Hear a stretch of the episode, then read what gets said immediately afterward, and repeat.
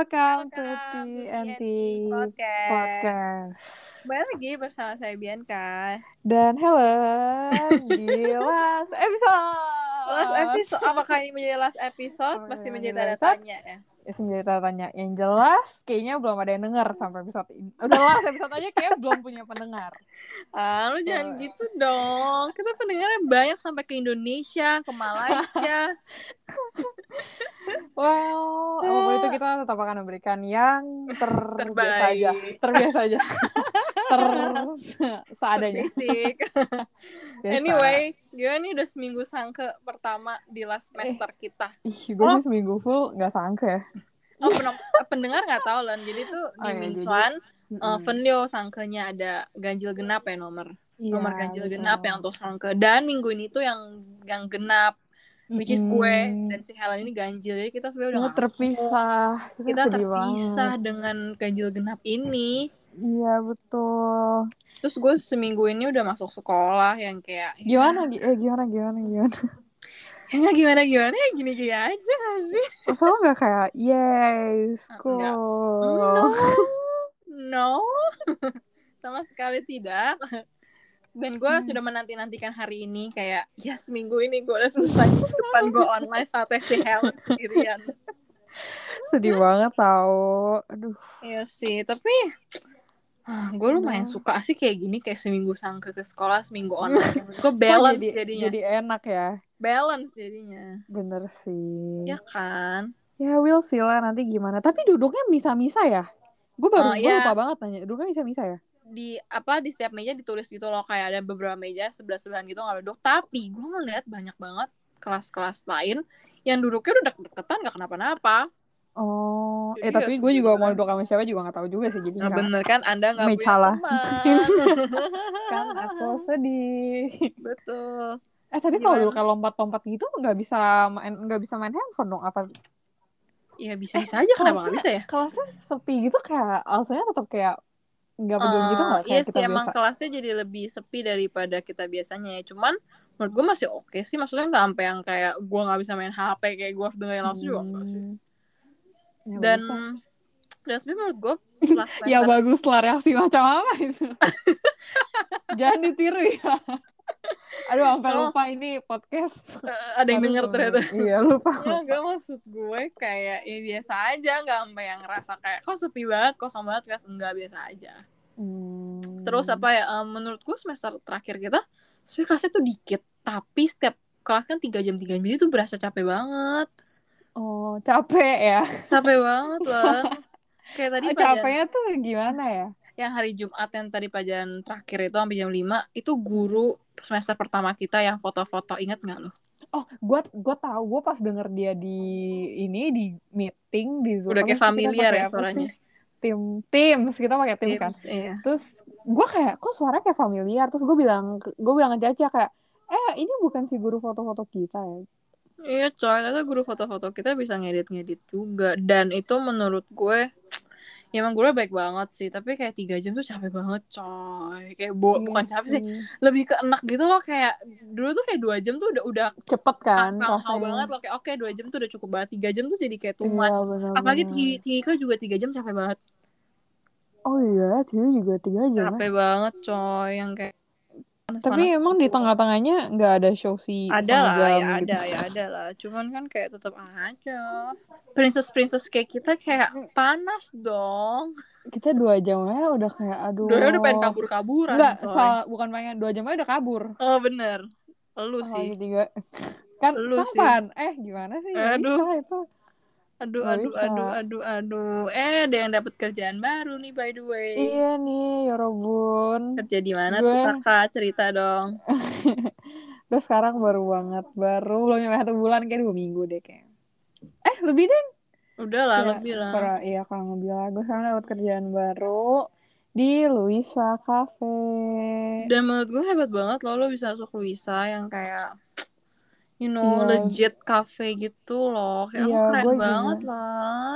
gue juga gue juga awalnya nggak ngerasa gitu kan terus kayak setelah gue berapa hari ini gue kayak, Ih juga ya, gue bersyukur banget sih kayak gue bisa dapat kerja di Coba sini. dong di- dikasih tahu ke pendengar gimana sih cara lo apply apply cari kerja gitu.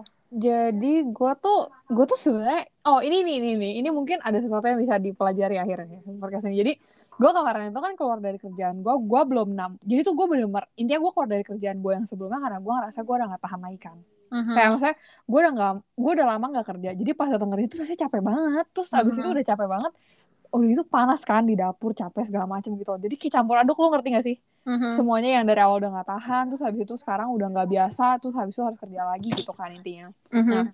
ini sampai satu hari gue bilang kayak udah deh pokoknya hari ini gue terakhir gue nggak mau kerja lagi Mhm. terus abis itu eh gue keluar dong nah Yap. setelah gue keluar gue lega gue lega nih gue lega banget kayak enak gitu kan oh gue bisa santai santai gitu kan Mhm. Ta- maksudnya gue pikir kayak ya udahlah nanti gue cari kerja pelan-pelan tapi kayak along the way gue kayak lumayan whole way gitu loh kayak gue kayak kenapa harusnya tuh gue dari awal gue cari kerja dulu baru gue keluar loh ngerti nggak?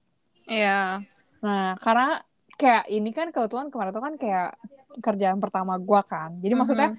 gue pikir kayak ya udahlah emang kenapa juga gue keluar juga gue keluar dulu ntar baru gue cari kerja gitu Mhm. Nah, tapi kemarin tuh gue bener-bener rasanya sih setelah gue pikir-pikir emang gue udah bener-bener gak tahan lagi. Gue udah gak bisa kerja lagi gitu loh. Kayak kalau gue kerja kayak bisa gue buang ya sama barangnya gitu. Oh, Iya. tapi menurut gue tergantung balik lagi ke orang sih karena ada beberapa orang yang kayak eh, dia harus berhenti dulu di kerjaan lamanya baru dia ada niat untuk cari kerjaan yang baru lagi karena ada Oh. beberapa orang yang kayak kalau gue ada kerja di sini ya udahlah gue tahan tahanin ntar aja cari ntar aja ntar ntar ntar gitu tapi Iya. bener kalau lu rada sih. beda ya karena lu kayak udah udah nggak kuat kan sama kerjaan Iya, uh-uh. ini berarti tergantung case-nya ya kayak Betul. gimana kalau lu udah bener-bener gak sanggup lagi, ya betul udah gitu. iya Terus ya Ah. akhirnya gue ketemu kerjaan itu, gue banyak banyak apply, gue banyak apply lewat kayak aplikasi gitu-gitu kan. Cuman aplikasi Mhm. itu kayak, duh bener-bener itu nggak guna banget sih. Gue nggak menyarankan sih karena kayak mereka nggak lihat kan. Mhm. Kayak lu apply apply apply, mereka tuh nggak pernah lihat gitu loh nggak diperhatiin jadi lu kenapa bisa Jadi- masuk Luisa tuh bukan Nah. gara-gara lu apply di bukan Aplikasi bukan tuh. gara-gara gue apply di aplikasi gara-gara temen gue temen kerja gue di Langsa sebelumnya tiba-tiba ada yang upload story dia Mhm. nanya ada yang mau kerja di Luisa sini nggak gitu kan Mhm. terus gue iseng ripa gue bilang gue mau gitu kan Mhm. terus beneran saat itu juga dia bilang kayak e, lo beneran mau lo besok e, ada waktu nggak lo besok bisa datang minse nggak Mhm. Nah, jadi besok dia bilang kayak udah udah datang interview, dia suruh gue bawa CV, gue datang interview, udah deh. Terus dia bilang Mhm. ya udah eh, nanti kalau udah ada jad, dia langsung outline gue, dia ngomongnya gini, ya udah nanti kalau udah ada jadwal gue kirim ke lu, dia bilang gitu. Mhm. Terus gue kayak ya udah, akhirnya selang satu minggu dia kirim gue jadwal dua minggu kerja deh. Wow, jadi itu masuk jalur VVIP ya sebenarnya. Iya. Intinya ya. Lumayan ya orang dalam. Dan yang bisa diambil dari sini berarti adalah ya sebenarnya itu ini Eh, Perbanyak loh koneksi. perbanyakan koneksi betul. Lah, Iya, itu betul itu penting benar. banget loh untuk Benar, kehidupan benar, sehari-hari. Iya, Benar, perbanyak Benar, benar, koneksi. benar. Iya kayak Gak usah never berteman ya. know. yang terlalu dalam ya. Yang penting lu bisa Nanti lu kenal lu punya outline-nya. Iya, yang penting Follow- apply follow IG. Instagram. Iya, benar Kalau sih. kalau iya, benar sih nggak salah ya.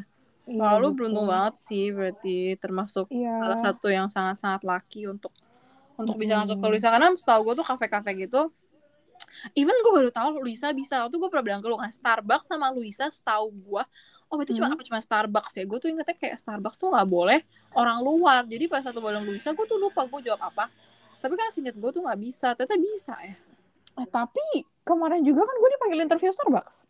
boleh juga ya Dan dia juga mereka juga tahu gue bukan orang Taiwan. oh Maksudnya pas interview mereka keadaannya udah tahu gitu loh gue bukan orang Taiwan. hmm I see Nah, cuman di Starbucks mungkin memang gue ngerasanya karena gue karena kan masalahnya gue pengen kerja di sini gue tahu gitu loh gue gue bilang kayak Mandarin gue nggak gitu bagus gue bilang kan hmm terus di eh, Luisa ini dia bilang kayak ya udahlah kayak maksudnya di Luisa ini mereka dia bilang kayak mereka customer nggak akan nanya macam-macam sama lu gitu loh Hmm, atau ya udah lu belajar kayak dan dia bilang kayak ngera- dia ngerasa buat di Luisa kayak dia bilang kayak ya Mandarin lu udah cukup gitu dia bilang Nah, Hmm. sedangkan kalau di Starbucks, gue ngerasa kayak mereka kan lebih banyak ini kan ngobrol sama lu ngerasa kan kita semua tahu lah Mm-mm. kayak servisnya Starbucks bagus banget kan Hmm, kayak lu ngobrol lah segala macam gitu lebih banyak mungkin ya Hmm. dan mereka mungkin kayak lebih gede juga kan company Iya, jadi mungkin kayak benar. mereka juga ada apa sih ada standar mereka gitu benar loh. benar benar benar Nah, kalau di sini dan gue juga ngerasa mungkin mereka juga kayaknya kurang orang part time oh ya gitu. Jadi mereka memang kayak rada-rada urgent juga sih gitu. Mhm. dan Hmm, I see. ya bersyukur sih gue sampai sekarang udah Iyalah, mulai semoga yang di sini nyaman ya, Iya. nggak ada keluhan-keluhan seperti sebelumnya. Kita nggak sebut Iya. merek ya yang pra- yang pekerjaan sebelumnya kita nggak sebut. Kita Eh, nggak menjelekkan eh. suatu restoran, Iya. restoran kalau- Korea. tapi seingat gue kita kayak pernah cerita pernah gitu ya. cuman udah lupakan lupakan guys Ah, ya lupakan nggak usah lupakan. diinget Eh, inget Sebenarnya ya, ya, sebenarnya nggak apa-apa sih ya nggak apa kan? Iya. Bukan, bukan itu makanya makanya bener kan kayak nggak usah kenal terlalu dalam lah kalau betul. Ya. lo gimana kerjaan aman kan selain Kalian aman so far. Oh dan besok jam udah kerja lo yang besok sedikit. jam kerjanya udah balik ke normal sampai jam 8 malam lagi. Karena menurut kita kan menurut kita kayak Covid sekarang tahu udah oke banget lagi kan.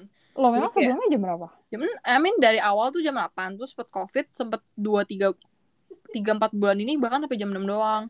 Terus sekarang udah Oh. balik lagi sampai jam 8 karena kayak udah lumayan normal dan eh eh, senginya udah bagus apa udah udah banyak Hmm, lagi iya. yang datang- datang gitu. Ya, begitu Hmm. deh. tapi enak juga ya siapan jam 8 udah siapan Ah, sebelumnya gue jam 6 coy malahan. Oh, Malah sekarang jam iya. 8 yang kayak aduh kok jam 8 malam ya udah gelap. Oh, gue malah sebelumnya kan lebih parah lagi kan. Gue sebelumnya Iya. jam 11. Nah, Sekarang sekarang jam- gue setengah 10. udah udah pulang Jadi ya. gue iya sih. setengah 10 aja ngerasanya, ih pagi banget. Enak. Maksudnya gue pulang masih bisa yang kayak beres-beres. Masih bisa. Hmm, Bisa kan iya, kalau gua- jam 11 Iya. balik. Gue jam Iya. 6 pulang masih bisa lanjut main lagi. Iya, bener sih. jam 6 tuh masih capek banget coy. Tapi lo sampainya lebih pagi lagi kan. intinya. Oh iya dari jam 12 Ya oke lah sebenarnya Iya. Hmm, Oke nggak berasa lagi Kita sudah Udah 12 menit. ngobrol nggak penting yang ini Iya. Ya gitulah pendengar Emang Ya, obrolan kita gitu. sehari-hari Ini kan emang kita kan obrolan yang bisa di ngertiin sama yang lain kan Jadi ya Iya. no script gitu loh No latihan juga Kayak neti emang mereka apa netizen kan sukanya yang kayak natural-natural Iya, bener, gitu kan. kayak obrolan Nggak tongkrongan settingan. kan. Iya, bener obrolan tongkrongan. Bener kayak ya udah lah ya Ya, ya sudah guys.